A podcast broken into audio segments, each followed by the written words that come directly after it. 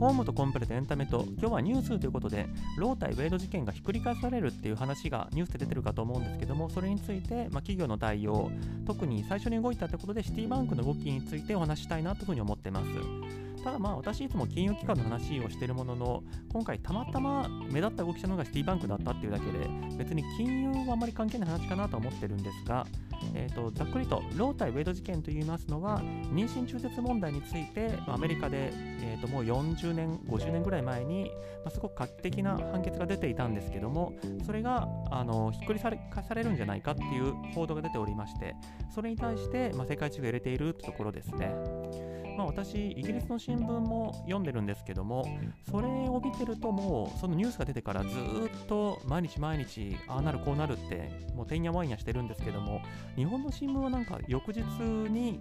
えー、そのニュースが出た翌日にちょっと新聞載っただけで、それ以降なんかなかったかのように続き、毎日が過ぎてるなっていう感じがするんですが、ただ、まあ、アメリカの最高裁判決って、これは多分アメリカだけの話じゃなくて、もしその動き方によっては、他の国にも波及していくんじゃないかっていうすごく大きい話になってきますので、まあ、私どもしても興味持っていろいろ調べたので、まあ、今回時間とってお話できたらなというふうに思っています。えーと、立て付けとしましてはまず最初にこの妊娠中絶問題って、まあ、日本ではそんなに話題になることがないのでこれはどういう問題なのかっていうところについて軽くお話しして、えー、と次に、えーと、ロー対ウェイド事件。この最高裁判決がどういったものなのか。で最後に企業の対応、まあ、特にこのシティバンクの動きっていうのについて話そうかなというふうに思ってます。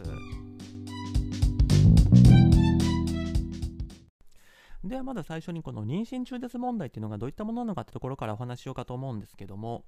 アメリカのドキュメンタリーなんか見てると結構、まあ、深刻な分断というか対立を招いてる問題っていうことであのよく議題に上がってくるところなんですけども正直日本ってあんまり対立がないところかなというふうに思っていて、えーと、日本法でもこの妊娠中絶問題っていうのは、まあ、ある種昔は存在した問題なんですけども結局のところ今は比較法的にもあの他の国の法律と比べても日本ってすごく広く妊娠中絶を認めている法律だというふうに言われてますし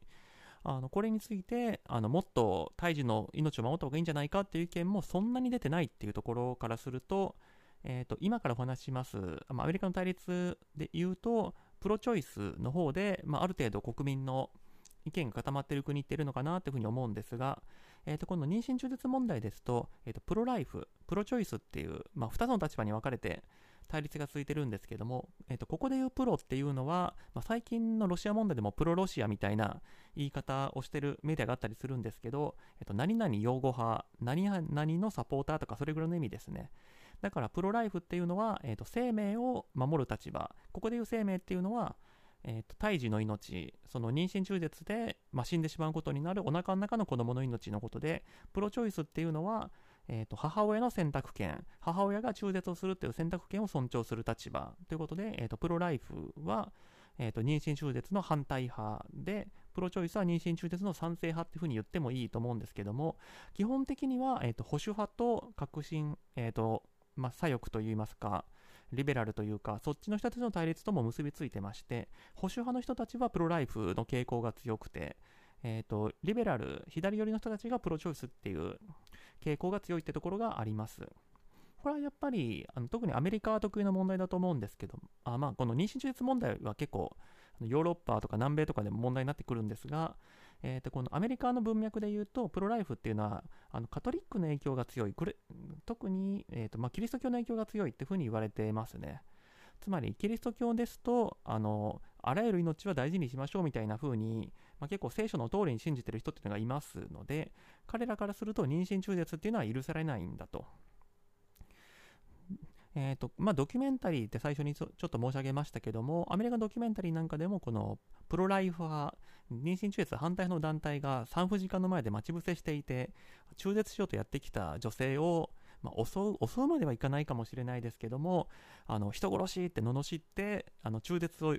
諦めるようにまあ、説得というか脅迫ですね、脅迫してる場面なんかを見たことあるかと思うんですけども、えーと、アメリカ、特に中西部、まあ、今回特に出てくるのは、まあ、テキサス州なんですけども、まあ、あの辺りの地域ですと、このプロライフ派っていうのはもうかなりの力を持っている、かなりの支持者を集めている団体ってことです。じゃあ、この妊娠中絶問題について、その反対派、賛成派、それぞれいると。で、ただ、まあ、この妊娠中絶問題って難しいと思うのはあのどっちも貫徹することってできないよね。どっかでバランス取らなきゃいけないよねってところだと思っていて特に、えーとまあ、プロチョイスの人たちの論拠で強く言われるのは、まあ、あらゆる場合で子供を産めってちょっとそれは無茶でしょうというところで、まあ、日本法でも特に問題になるところですけども例えば強姦まあ、あの性的暴行によって妊娠した場合、その場合でも産めっておかしくないですかと、犯罪被害者に対して、その犯罪加害者の子供を産めっておかしいでしょうっていうところですとか、あの命を大切にするっていくら、まあ、ある種きれい事を置いたところで育てられないものは育てられないでしょうと。なので、えーと、中絶した方がいいんじゃないかっていう意見。ただこれらについてはやっぱりプロライフ派からすると子供に罪はないんだと。で育てられないかもしれないけどもじゃあ1回産んで個人とかに名付ければいいじゃないかと。殺されるよりも個人で育った方が子供も幸せなんだみたいな反論も出てくるんですが、まあ、これに対してはもちろんプロジョイス派からもさらに反論があっていやいや、その、育てられないと分かっているものを将来個人に預けるために、十月10日の間、妊婦さんは我慢しなきゃいけないんですかと、その間、あの体調崩したり、つわりとかあったりするんですよとか、その強姦されて妊娠した子供ってのが生まれて、しかも自分が産んだ子が知らないところで生きていけって、そんなひどいことないじゃないかみたいな話もなっていくと、やっぱり、そのどっちが一方的に正しくて、あのどっちがあのむちゃくちゃなこと言ってるみたいなそういう関係にはないのかなというふうには思いますね。でこの問題ってあの経済格差問題とかそういったところもちょっと絡んでくるところがあって、えーと、アメリカはもちろんあの州によっていろんなルールが違いますので法律も違うと。まあ、あの州単位じゃなくて連邦レベルでどうなったって話は後ほどこのロータイ・ウェイド事件の説明でしますけども、えーと、もし法律レベルで OK ってことになるとこの州では妊娠中絶 OK だけどこっちの州ではダメってふうになってくると例えば、まあ、テキサスみたいな妊娠中絶に厳しい州に住んでいたとしてもちょっと他の州にいて手術してくればいいでしょってことが起きてしまうと。そうなるとあのお金のある人は中絶手術が受けられるけどお金がない人はその州から、まあ、お金がなくて出られないからその州のルールに縛られなきゃいけないっていうその経済格差問題っていうのも起きますしえー、とこれはまあ日本でも実際に起きた問題で、このテキサスとかそういう厳しい州で現在進行形で起きてる話だし、このロータイ・ウェイド事件の展開によってはますます広がるんじゃないかって心配されてるのが闇医者問題っていうのもありますね。つまり、えー、とさっきのその、まあ、法律で縛って、この州では妊娠中絶手術ができませんってしたところで、えー、と繰り返しですけども、あの育てられないものは育てられないし、産みたくないものは産みたくないわけですよ。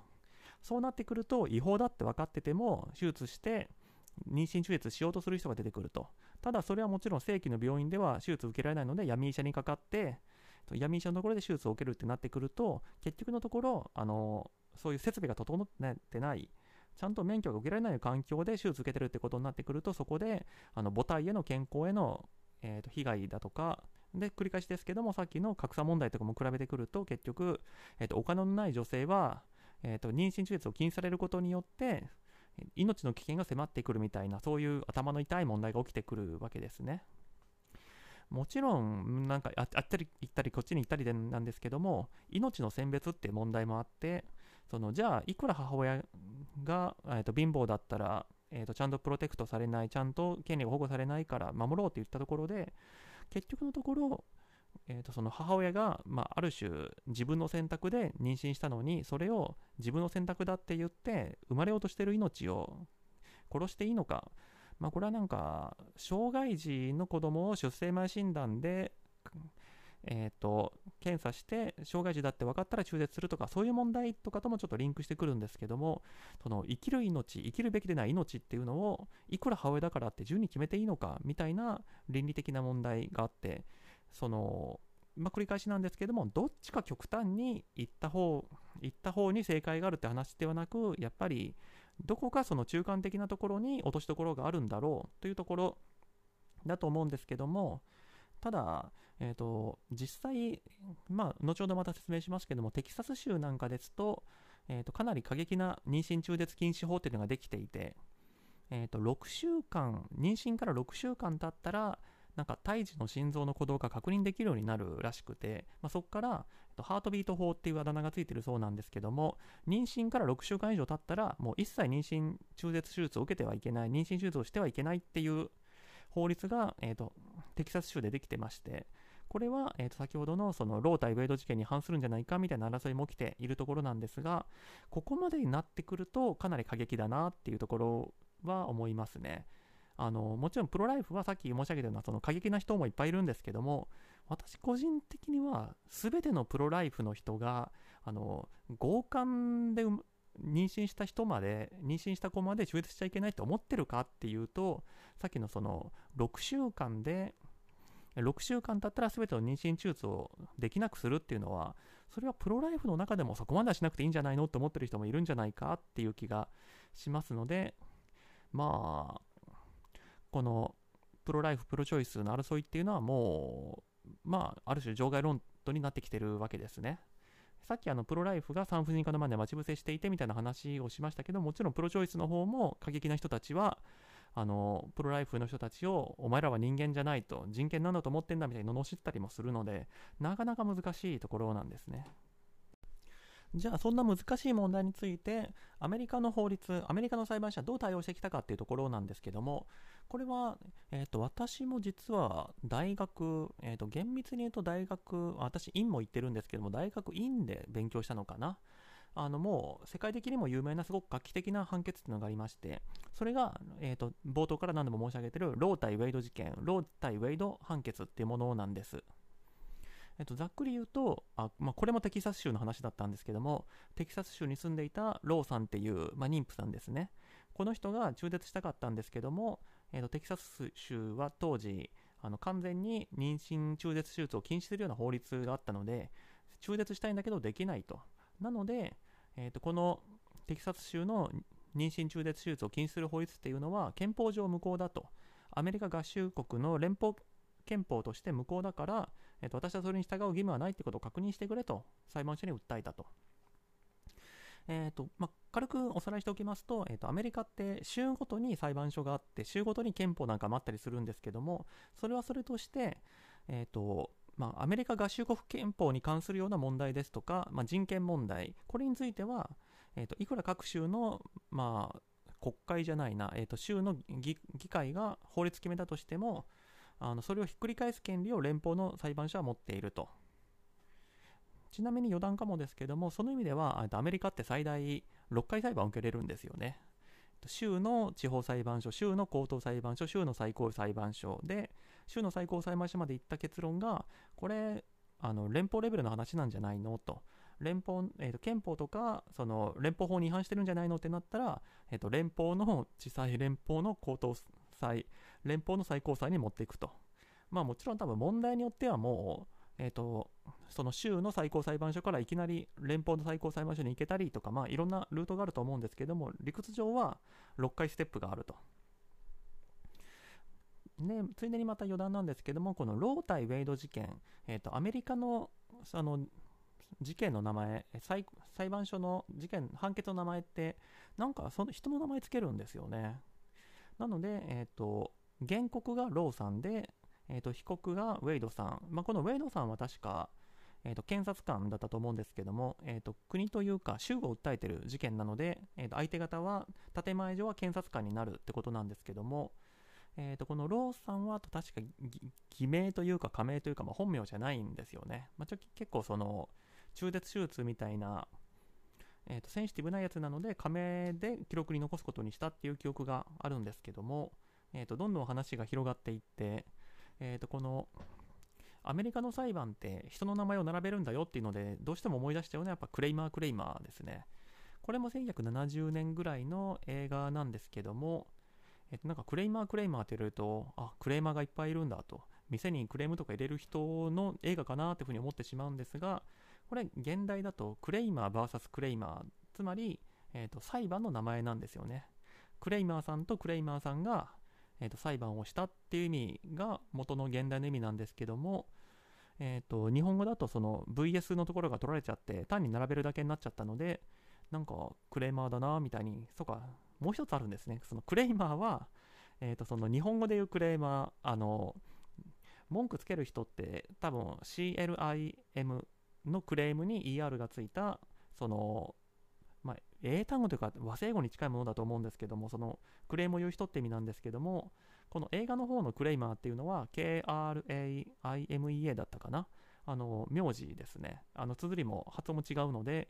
えーと、店に対してクレーム言うクレーマーとは全然関係ないってことでなんか言いたいばっかりに本題と全然関係ない豆知識を話すのに2分ぐらい使っちゃったんですけども、えーと、話を戻しましてえー、とこのロー対ウェイド事件という、まあ、1973年の連邦裁判決。これが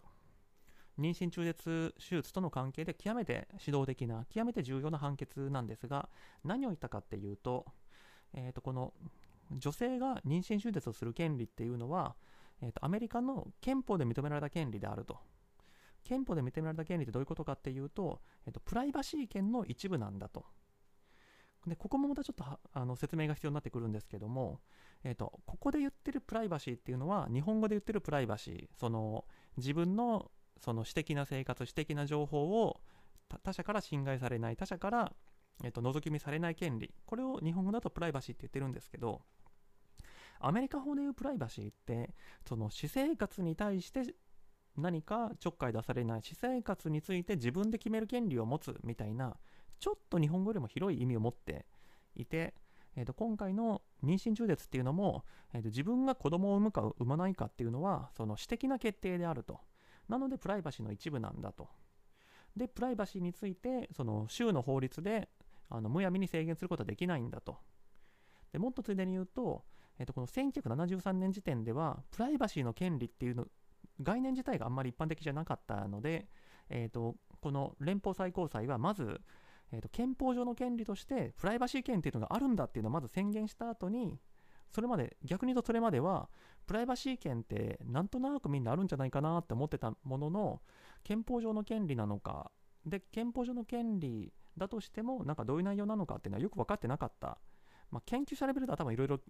こうだろうなっていうのはあったと思うんですけどもどこにもはっきりとしたルールとして存在しなかったのがこの1973年にプライバシーっていう権利は存在するんだと。で、それは憲法上の権利なんだと。つまり、えーと、アメリカ合衆国の全ての州はプライバシーっていう権利を尊重しなきゃいけないんだっていうふうにぶち上げたっていうところでこのロータイ・ウェイド事件っていうのはもう極めて重要な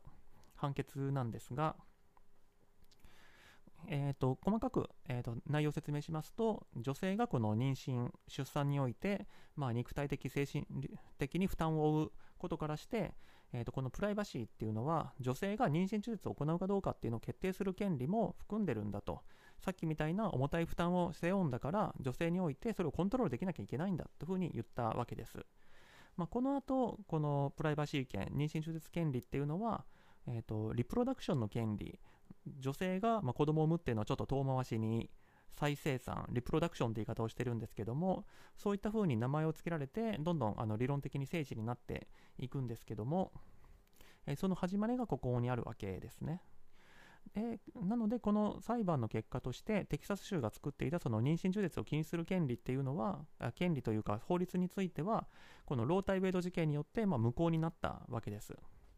厳密に言うと、このロータイウェイド事件も、あの妊娠中絶を禁止するあらゆる法律は違憲だ、憲法違反だ、存在してはいけないとまで言ってるわけじゃなくて、ただ、各州の議会としては、そういった権利、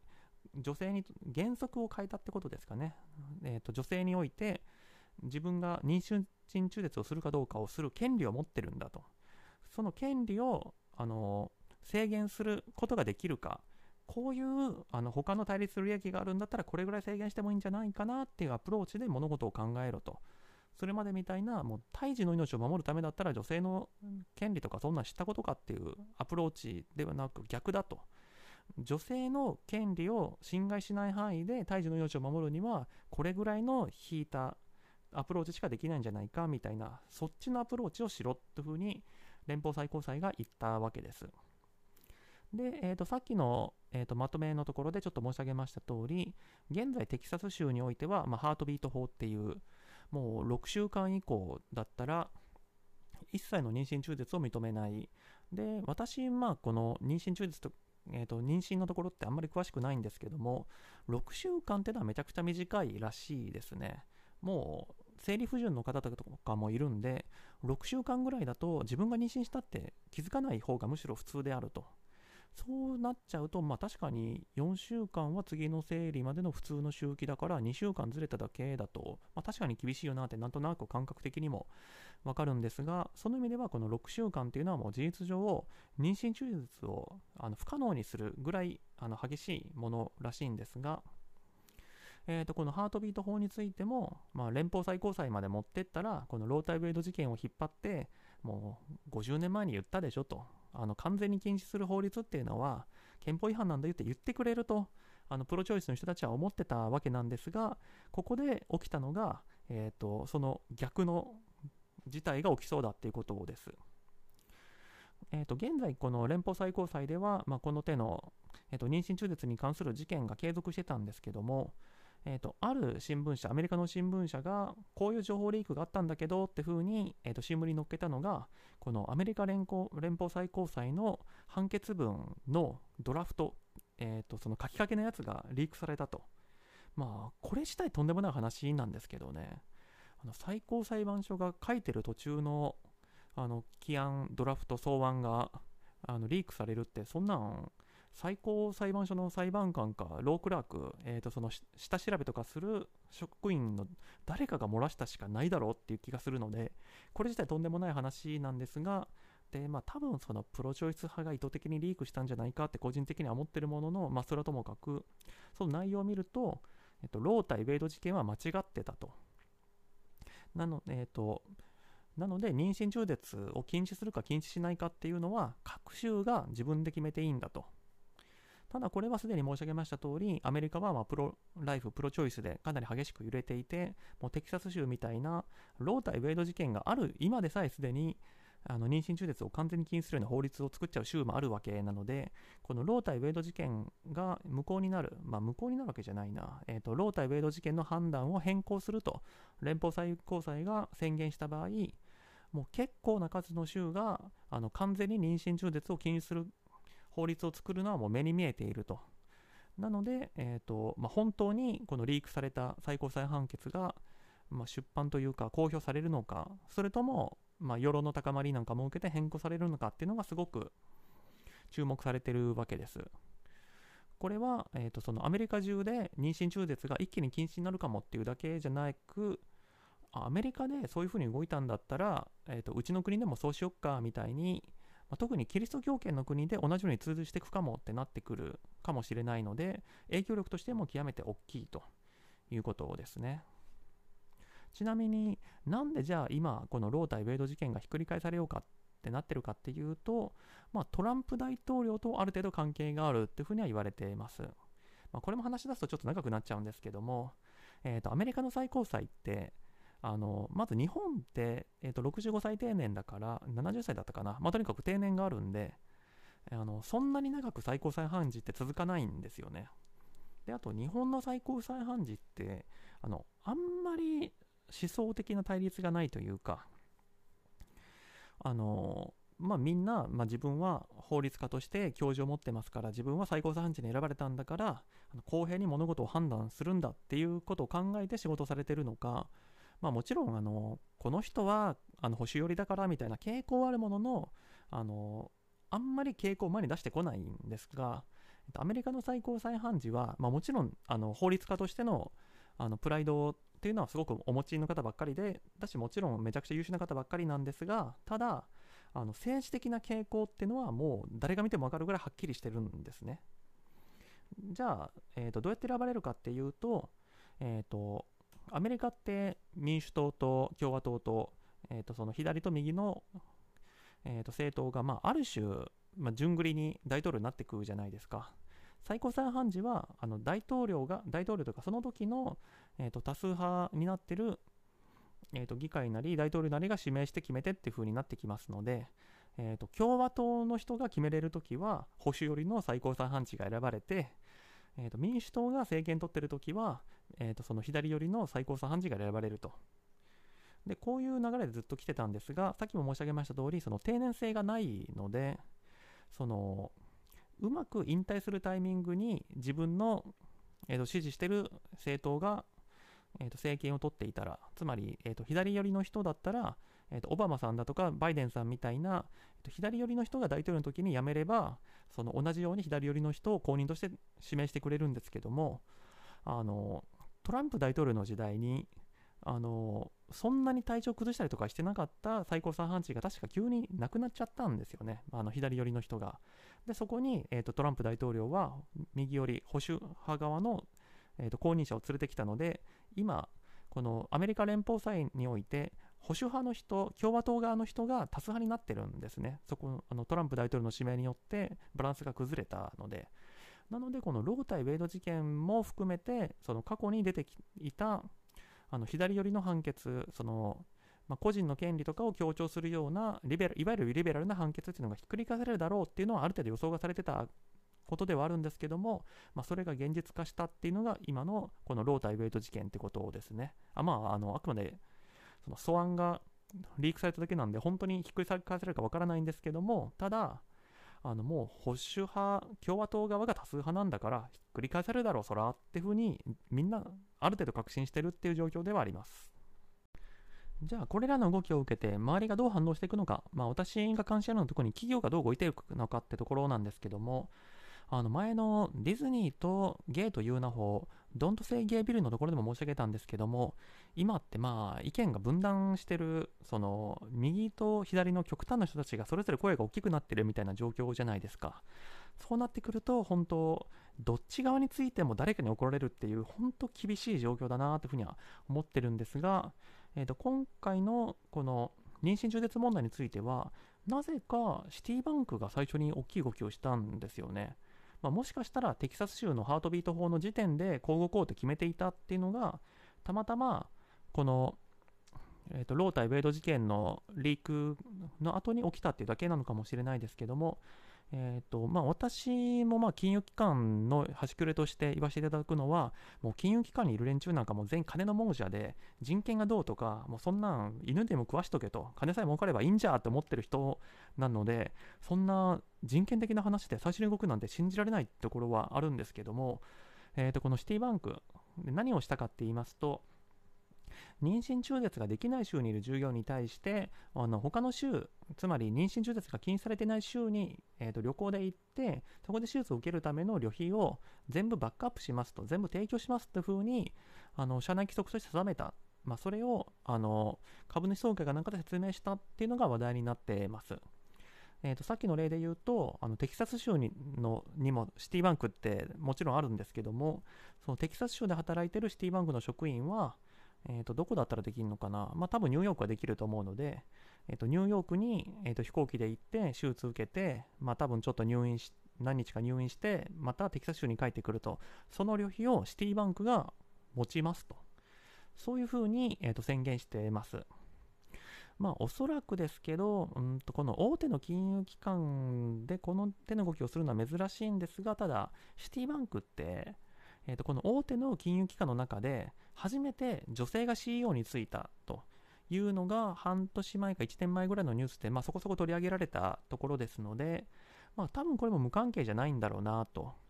あの女性が CEO だからあの女性の権利を尊重するこのロータイウェイド事件に沿った、まあ、プロチョイスをバックアップしてるっていう側面、まあ、そういう説明もできるのかもしれないですしあのまあ、女性を CEO にするっていうその決断をすること自体がすでにあのプロチョイス的なあの男女同権女性の権利を尊重しよう的な風土がもともとシティバンクにあるからっていう見方もできるのかもしれないですけども、まあ、何にしても、まあ、シティバンクとしてはそういう女性の味方だってことをアピールしたいでその新 CEO にとっても絶好のチャンスだって思って動いたっていうところはあるのかなっていうふうには思うんですけども、まあ、なぜかわからないですけどもシティバンクが最初に動いてますね。あのテキサス州のハートビート法の時点ですと、まあ、結構あのやんちゃな会社だったら動いたとこもあったなっていうのがなんとなく記憶にあるんですがあのタクシーを呼ぶアプリで Uber ってあるじゃないですか。日本では出前しかやってない Uber Eats しかやってないですけども、えっと、本国本国というかまあ日本以外の大体の国だとあのタクシーを呼ぶアプリみたいになってる、まあ、Uber、あと同じようなアプリがアメリカに別にあって、リフトっていうのがあるんですけども、これらはあのテキサス州のハートビート法との関係では、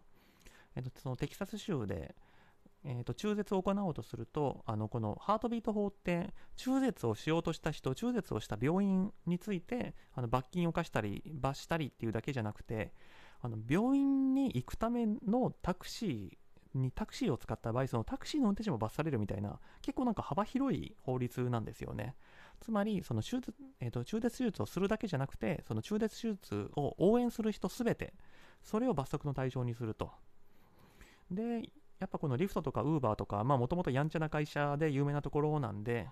ここはもう、ウーバーを使って、リフトを使って、えー、その妊婦さんが、えーと、中絶をするための病院に移動した場合、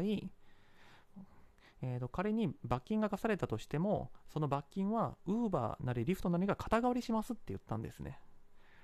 あのー、この手の罰金だとか、その反則金だとか、まあ、その手のお金を会社が代わりに払うって、まあ、珍しいですね。だってそれってなんかあたかもあの従業員に対してあの法律違反をバンバンやれって言ってる風にも取られちゃうので、ただもちろんこのリフトとウーバーの事件で言うと、リフトもウーバーも我々は、えー、と中絶をする女性の権利を尊重するんだと。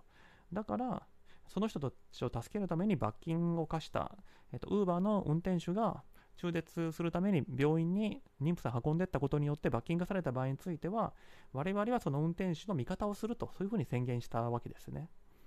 で、これはまあ、まあ、リベラルな発想ではありますけども、あの明らかに政治的立場を見せてるじゃないですか。で、冒頭ちょっと冗談めかして言いましたけども、金融機関はやっぱりあのいろんなところに貸すし、いろんなところに関係持つので、あと政府との関係もそこそこ気にする人たちなので、あのどちらか一方の政治的立場っていうのは見せたくないんですよね。なのでやっぱりそのシティバンクが最初に動いたっていうのは珍しいなと思ったんですが、ただ、この妊娠中絶ができない州にいる従業員に対して旅費を提供するっていうのは、まあ、さっきのテキサス州の法律との関係で言っても、これ中絶費用の支援とか、少なくとも間接的に中絶することを応援してるよねって風に見えるのも、これは事実だと思っていて、で、実際、あのテキサス州の議員さん、まあ、共和党の議員さんから、シティは法律違反を助長するのかって風にあに公式に抗議を受けてるっていうようなニュースも出てます。まあ、これはその、ソクラテスが言うところの悪法も法なりで、あのどんだけおかしい法律であろうと法律なんだからちゃんと守ってテキサス州においてはあのシティバンクは自分たちの従業員に対してあのそういう州に住んでるんだからしょうがないよねと頑張って産んでねって言わなきゃいけないのかとか結構倫理的に悩ましい問題が出てくると思うんですけどただここについてシティはあのさっきの金融機関はあんまりその政治的立場をはっきりさせたがらないだとかあの政府とも仲良くしたがるっていうところに結びついてくると思うんですけどもあの自分たちはプロチョイスではないその妊娠中絶する権利を応援してるわけではないっていう発表も同時にしてるんですね。ま、これ個人的にはちょっと面白かったんですけど、費用全部持ちますって言っといて、プロチョイスじゃないってそんな主張通るのかっていう、ちょっと言い訳がましさは思うんですけども、ここどういう理屈かっていうと、あの、シティバンクは自分の、自分の会社の従業員に対して、みんな平等に扱いますと。みんな平等のベネフィット、その、従業員福利厚生を与えますと。で、シティバンクは従業員に対してあの医療費の補助をしてますと。ただ、あの州によってあの医療費って、まあ、保険の額が違ったりだとか、その公的補助の額が違ったりとか、デコボコってあるじゃないですか。例えばテキサス州において妊娠中絶手術を受けれないっていうのはそういったデコボコの一つなんだと。なので、えーと、ニューヨークの従業員が妊娠中絶手術を受けてそのための費用補助がされるんだったらテキサス州に住んでるシティバンクの職員も妊娠中絶手術を受けてその費用補助をされる権利っていうのを持ってるんだとなのでテキサス州に住んでるシティバンク職員は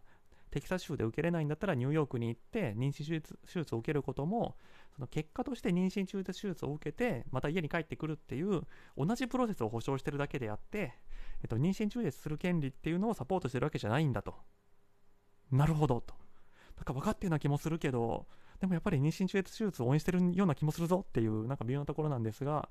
まあ、多分あのテキサスの共和党員はあの今の説明に納得してくれないと思うので 多分シティバンクとテキサス州の対立っていうのは今後なんか起きていくんだと思いますけども。まあただやっぱり金融機関は金の亡者だなって思うのはあの我々はその女性の権利っていうのを大事なものだと思いますからテキサス州のに住んでる妊婦である従業員を守りますって宣言するでもなくなんか逃げたなっていうその煮え切れなさはなんとなく思うところなんですがただ、ま、あの他の会社はそうは思わなかったみたいであのディズニーだとか他の、まあ、政治的な立場を主張する会社たちなんかはあのシティバンクの動きに賛同して我々もあの妊娠中絶する権利を守る方に動きますみたいなあのことをしようとしてるっていう話もニュースで出てました。まあそんな、まあ文字通りそういう風にやってるかはちょっとわからないですけども、あの我々もシティバンクの見解に従いますって言われちゃうと逆にシティバンクの方が、いやいや私たちはあの平等なあの医療上の権利を言うだけでプロチョイスじゃなくてみたいな、ちょっと無理なる説明をしなきゃいけなくなっちゃうとは思ってるんですけども、まあ、何にしても、えーと、最初にシティバンクがこの妊娠中絶問題について、まあ、その意図はともかくとして結果的に、えーと、そのプロチョイスの人を応援する決断をしたていうところですね。これはあの本当実際に判決が出る時までにもっと他のいろんな企業も動くでしょうし今後ますます、えーと広がっていく盛り上がっていく話題なのかなというふうに思います冒頭に戻りますけど日本ではなぜか全然報道されてないですけどはい、というわけで妊娠中絶問題とその最近の動きについてお話ししたんですけどもちょっと思い出話としてはあの途中でも申し上げました通り私学生の時にこのロータイウェイド事件っていうのを習って、まあ、その時点でももう大昔の判決あのその当時の法律家たちの頑張りが今の法律につながってるんですよ。めでたしめでたしみたいな、なんかおとぎ話的なものとして習ったような、そんな印象を持ってたので、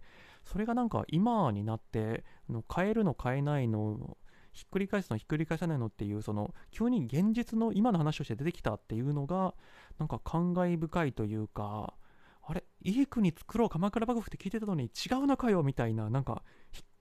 えそそんな歴史的事実を変えていいのかみたいななんかそういうう